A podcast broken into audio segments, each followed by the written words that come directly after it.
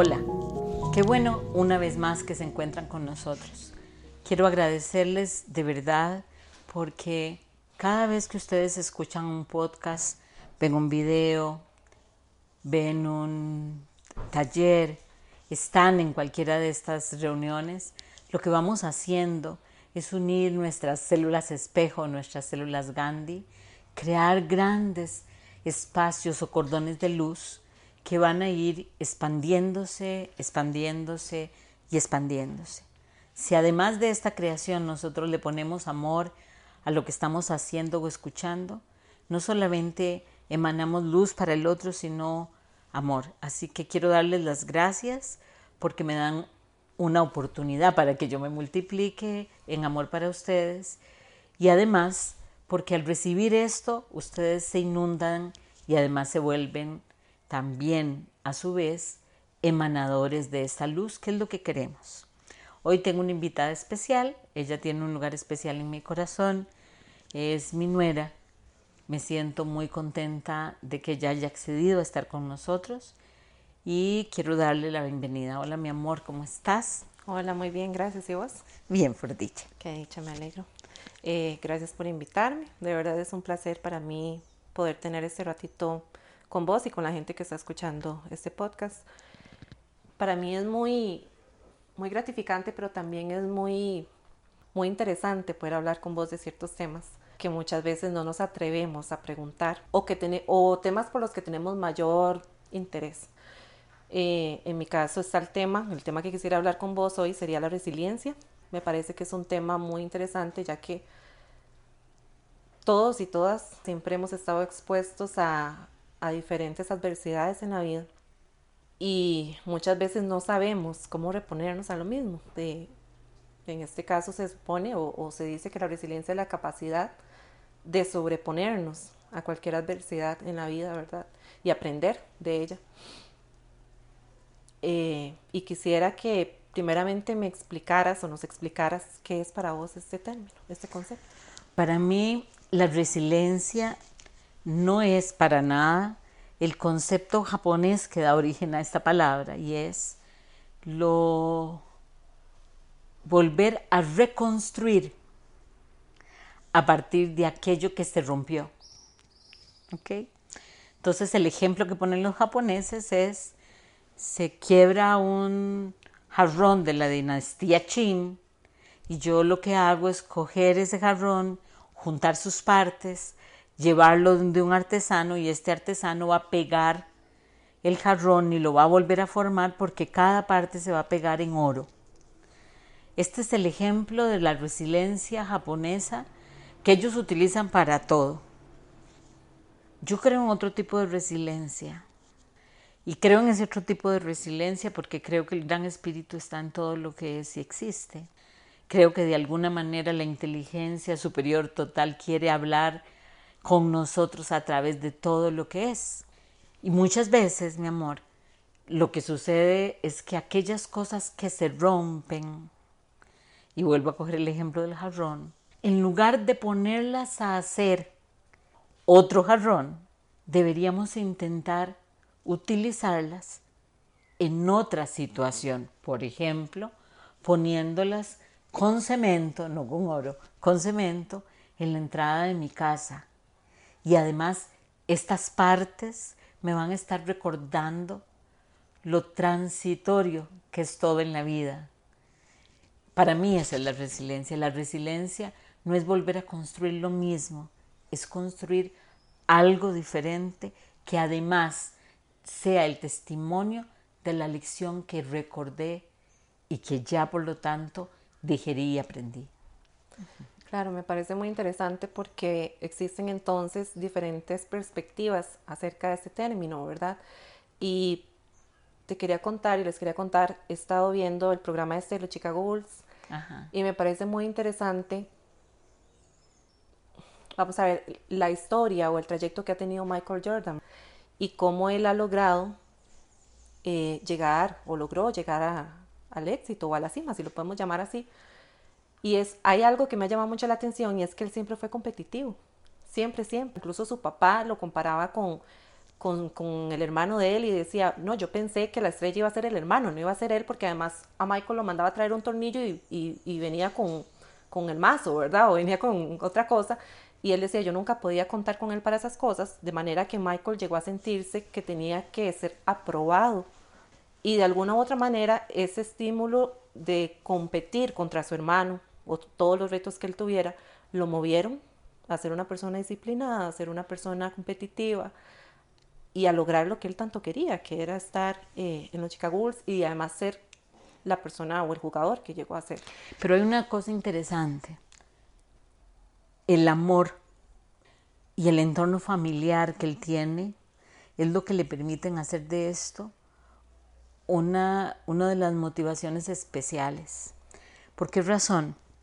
El hermano era el hermano mayor de él eh, y su padre tenía una marcada preferencia por el hermano porque además veía en este hermano la posibilidad de cambiar un montón de eh, situaciones económicas y sociales que tenían como familia y que él ya como un adulto grande ya no podía hacer. Además, de alguna forma, eh, los papás, como todos los papás, nos reflejamos un poco en los hijos y él quería también esa, ese logro de, de ese hijo. La diferencia que se establece en Michael es cómo él toma la competitividad y no lo vuelve un punto de amargura, sino un punto de crecimiento. Porque la competencia al final es está originada en el miedo, está en el, originada en el miedo en que yo tengo que empujar para colocarme en un lugar porque vos me puedes quitar el lugar. Y él lo entiende en algún momento cuando se amiga con su hermano y entiende que lo que él es es lo que él es. Y además lo lleva, y ahí está el, ejemplo de resiliencia, a, su, a su equipo, por, por ejemplo, jugando al lado de Story Pippen, donde no hay competencia con sus compañeros, sino comprende que cada uno tiene una facultad, un don que es único y que entre todos forman aquello que va a ser especial aquel equipo. La facultad de, Jordan es darse cuenta de esto. Entonces podríamos decir que existen estímulos que pueden eh, ayudarnos a sobreponernos en medio de esos momentos de adversidad, que no precisamente van a ser negativos, como en este caso la competitividad, sino más bien pueden transformarse en la oportunidad para sobreponernos a la situación que estamos de viviendo. Hecho, de hecho, vida, yo creo que la única forma, amor, que hay para sobreponerte en la adversidad es un estímulo interno que nos permita siempre cambiar la perspectiva y al cambiar la perspectiva ver cada caída como una oportunidad. El otro día le contaba a alguien, eh, una persona X, de estas con las que hablas de cosas que podrían parecer íntimas. Y yo le decía, esa persona me preguntaba, ¿cómo fue que lograste sobreponerte a todas las críticas, a todos los señalamientos, a las dudas de la gente que hablaba cercana a mí? Eh, incluyendo mis hermanos, no, no porque hablaran mal de mí, sino porque me volvían a ver un poco como, qué loca que es. Y las personas cercanas socialmente juzgaban mis acciones eh, de todas formas, siendo muy niña inclusive, ¿verdad? Eh, yo estuve en un centro para niños especiales, siendo muy niña, porque veía luces en la gente. Entonces, mis papás eh, no sabiendo qué hacer con esta persona tan inquieta, tan llena de preguntas y cosas, deciden llevarme como a un internamiento de día en este lugar, que estaba frente al hospital de niños. Quien cambia, quien es, quien se convierte en una, en una marca en mi vida y reestructura mi futuro, es la directora, no sé si estará viva y ella tiene un lugar muy especial en mi corazón por esto y ella se llama Socorro Rodríguez. Porque ella, viendo, yo entro a aquel lugar y digo, estos chicos son diferentes a mí. Era un, lugar de centro, un centro con niños con síndrome de Down. o, o yo soy igual a ellos. Yo no entendía. Y ella me deja trabajando en su oficina y me dice, yo quiero que sepas que no hay nada malo en vos. Lo que pasa es que los otros no lo pueden entender. Y haciendo lo mejor que ella podía con eso, me dice, yo lo que te recomiendo es que no lo compartas con los demás. Y se vuelve tan determinante en mi vida porque, porque yo a partir de ahí decido que todo lo que yo siento, veo y sé, me lo voy a callar. Y entonces mi mundo se vuelve bastante autista, porque entonces yo estudio, vos has estado cerca mío y eso sigue siendo hasta el día de hoy, o sea, yo estudio, yo leo, yo me pregunto, me, silencio y me, me respondo siempre hasta que en algún momento, muy suavemente, cuando yo voy tomando las decisiones de ser lo que la inteligencia superior quiere que yo sea, lo primero que, comienza a pasar es que yo tengo que compartir eso que está en mí. Que el no haberlo compartido durante tanto tiempo me ayuda muchísimo porque hace que la opinión de la afuera en realidad no me permee porque siento que siempre hay algo en mí que me lleva hacia un lugar adecuado y diferente. Yo creo que soy especial, mi amor, ¿no? Yo creo que todos tenemos esa guía, todos. Lo que no tenemos todos es el que alguien amorosamente se acerque y te diga, no es el tiempo de compartirlo. Déjalo en vos y vas a ver que vos vas a encontrar esa luz. Eso que podría haber sido una experiencia muy dolorosa se termina convirtiendo en una experiencia muy gratificante. Tanto que a mí me gustaba ir. O sea, yo quería ir todos los días, porque ni siquiera había nada espacial, era solamente que me daban, me acuerdo, hojas y yo dibujaba y yo creaba en mi cabeza. Y eso era mi mundo bueno, se podría decir que lo que para los demás o las demás hubiese sido una experiencia traumática o demás, vos decidiste, porque fuiste vos, decidiste darle vuelta tanto que sí, podrías, poder salirte de lo que llamamos, de los estándares, de lo que llamamos normal, pero eso se transformó a favor tuyo. Pero hubo una persona que lo, que lo detonó, que me dijo, no lo compartas, pero no me dijo, eso es malo no me dijo, no debes, no, me dijo, esto que vos tenés es maravilloso, pero todavía no lo puedes compartir. Y era un adulto para mí, y yo le creí. Entonces al creerle, mi mundo siguió siendo bastante cerrado, donde yo me nutría y me nutría hasta el día de hoy. Yo, eh, frente a casi cualquier situación que se salga del promedio, sea una alegría inmensa o un dolor profundo, vos has tenido que vivir esa parte en mí, yo lo que tiendo es a retraerme. Pero también eso al mismo tiempo, eso que podría llamar, el otro día se lo decía a alguien también, eso que podría llamar timidez, se ha convertido, o sea, yo, yo soy una persona profundamente tímida, pero esta timidez se ha convertido en el estímulo para enriquecerme y salir. ¿ok? Y uno puede decir, sí, pero esa fue tu decisión. Sí, ahora es mi decisión, pero en algún momento alguien me mostró que eso se podía hacer. Claro, es muy interesante porque me pregunto entonces cómo podemos entrar en conciencia en el momento en que estamos en esa adversidad de que esa situación se puede transformar, o más bien cómo podemos transformarla o estar consciente de los estímulos. En el caso de Michael Jordan fue este, la competitividad, en tu caso fue... Creo que hay una cosa que es fundamental.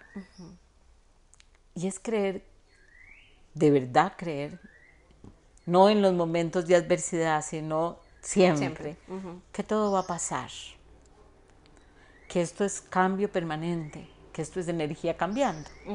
Cuando yo creo en eso realmente, entonces la desgracia, el desorden, el caos aparecen y yo en lugar de quedarme en esa crisis, veo lo que no hay de crisis. Me acabo de quedar sin trabajo.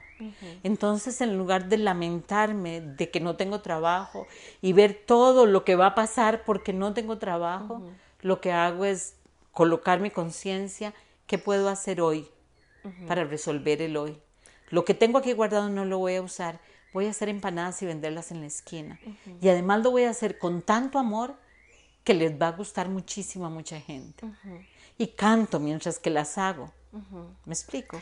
eso sería como, como tener un arco y tensarlo tanto, tanto, tanto, que en el momento en que yo voy a lanzar esa flecha, darle una dirección hacia lo, que, lo bueno, en este caso, en que puedo convertir las oportunidades que vienen a raíz de esta situación. Y voy a, voy a darte ejemplos que las personas que nos escuchan podrían sentir o pensar y es, bueno, eso es fácil, porque eso es el trabajo, eso es lo material.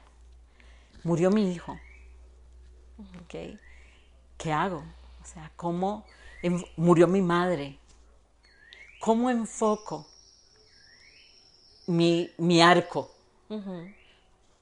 Pensá en lo que tu madre te dio y que está en vos.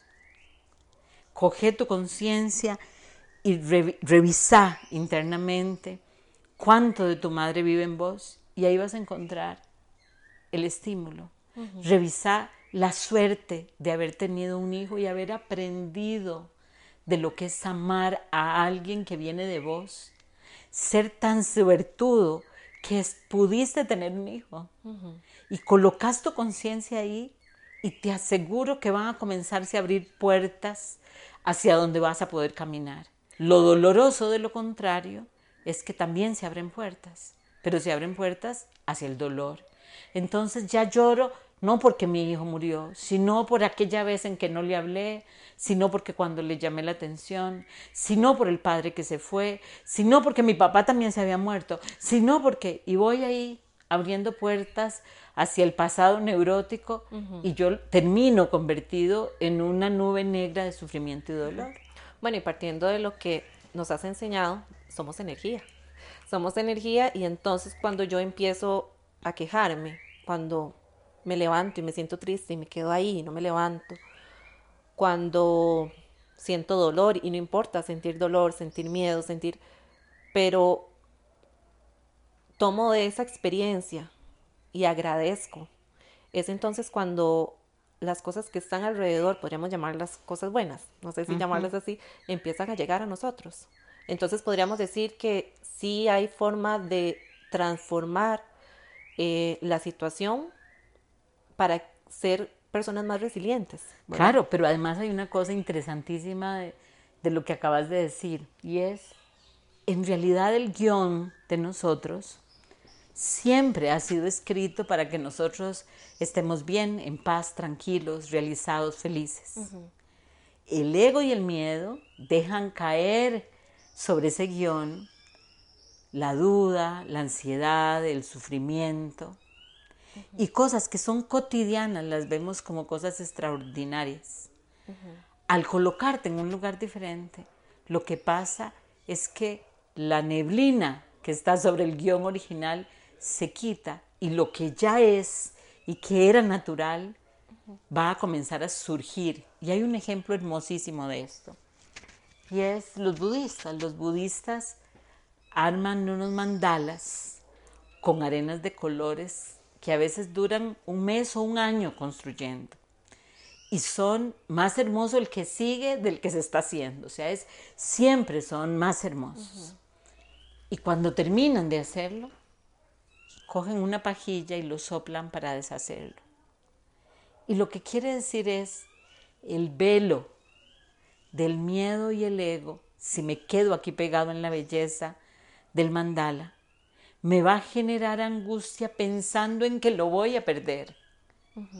como todo cambia, lo disfruto, lo veo, lo conocí y se va y puedo comenzar a construir otro. Si nosotros tuviéramos como mandato, como filosofía de vida, entender eso, cuando madre muere, cuando muere el padre, cuando muere el hijo, no hay dolor porque siempre supimos que todo cambia. Pero además, como supimos que todo cambia, vamos a disfrutar cada instante a profundidad.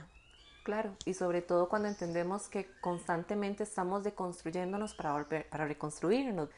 Em, yo creo que deben de haber muchas personas, porque a mí me ha pasado y creo que no soy la única, esperaría, que están pasando en este momento, incluso con esta situación del COVID y demás, lo natural e incluso lo que lo que se deseaba con esta situación, creo, me atrevo a decir, es que llegara a nosotros el miedo de tal manera que se paralizara el mundo, que en parte fue lo que, es lo que está pasando. Pero lejos de esta situación, habemos personas que estamos viviendo situaciones, no sé qué decirte, laborales, familiares, espirituales y demás, económicas, que de repente nos hacen vernos en un, revolcándonos en un lodo o nos vemos en el fondo, tocando fondo. Y ¿qué mensaje cree, o sea, qué mensaje podrías darle a esas personas que están pasando un momento un poco difícil, que incluso no saben de dónde partir para reconstruirse, para tomar de esto una oportunidad?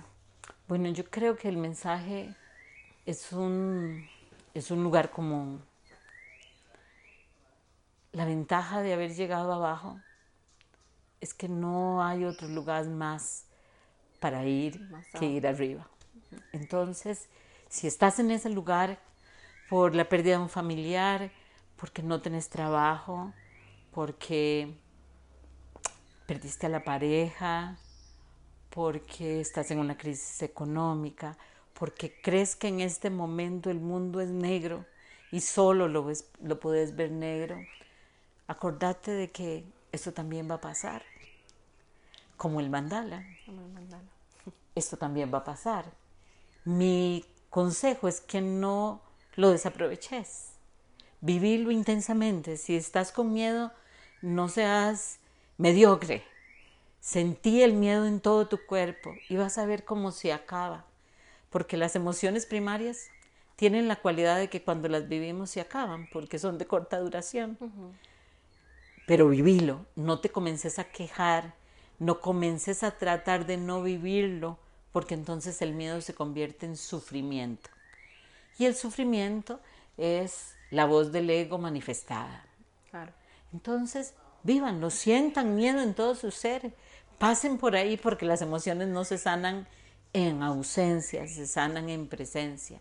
Hablando del miedo, yo no lo voy a sanar, yo lo voy a sanar cuando pase por el miedo y lo agote. Y después de que lo agote, adivinen, no tengo otro lugar donde ir porque lo natural, el guion real es el amor, la paz y la abundancia y la prosperidad. Y hay que aceptar eso. Y ahí vamos a hablar de la verdadera resiliencia. Perfecto.